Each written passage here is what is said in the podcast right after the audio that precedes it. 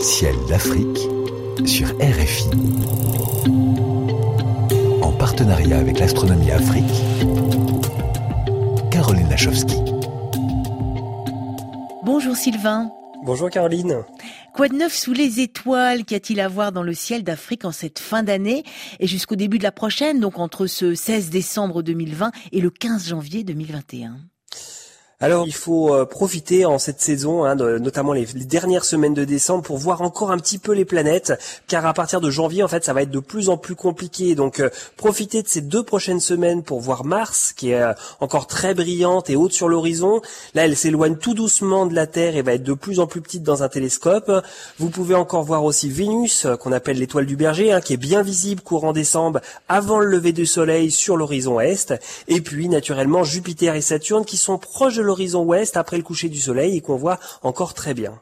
Y a-t-il une constellation, Sylvain, à ne pas rater?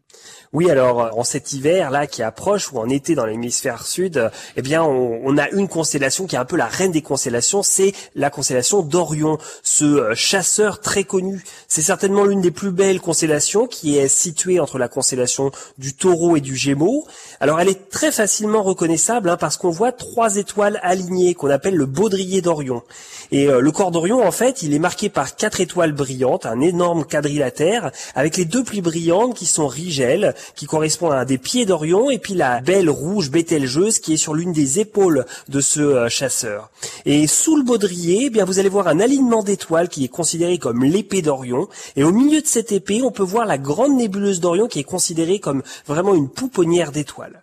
Alors voilà, on connaît Orion qui est euh, finalement euh, le chasseur dans la mythologie grecque, mais vous avez certainement plein de belles histoires sur cette constellation à nous raconter. Donc n'hésitez pas à nous contacter sur euh, la page Facebook de l'Astronomie Afrique et nous raconter vos histoires sur cette constellation. Ah oui, on est preneurs, hein, nous aussi sur RFI autour de la question. N'hésitez pas à partager vos histoires, vos légendes et vos observations d'Orion et de sa pouponnière d'étoiles.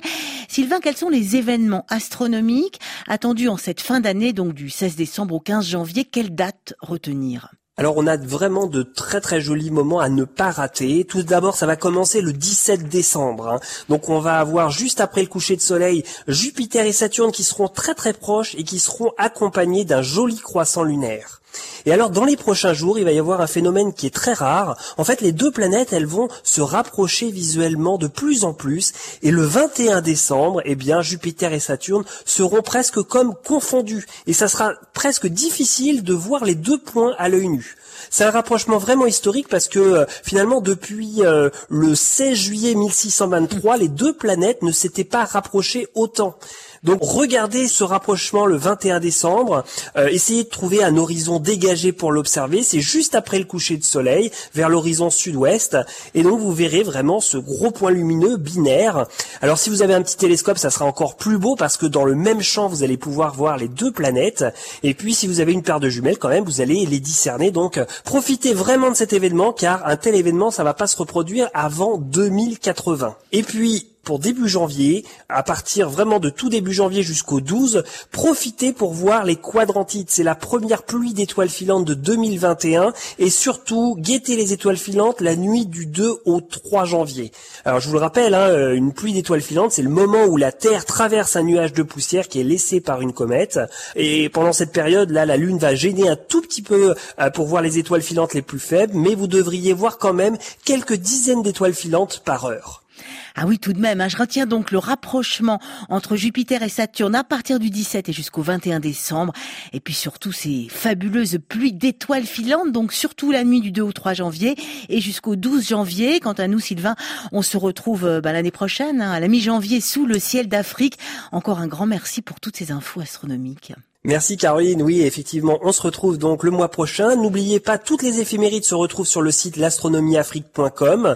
N'hésitez pas aussi, il y a encore un jeu concours. Vous pouvez gagner une lunette astronomique avec nos partenaires SSVI et RFI en visitant notre page Facebook avant la sortie de notre prochain numéro qui aura lieu le 15 janvier.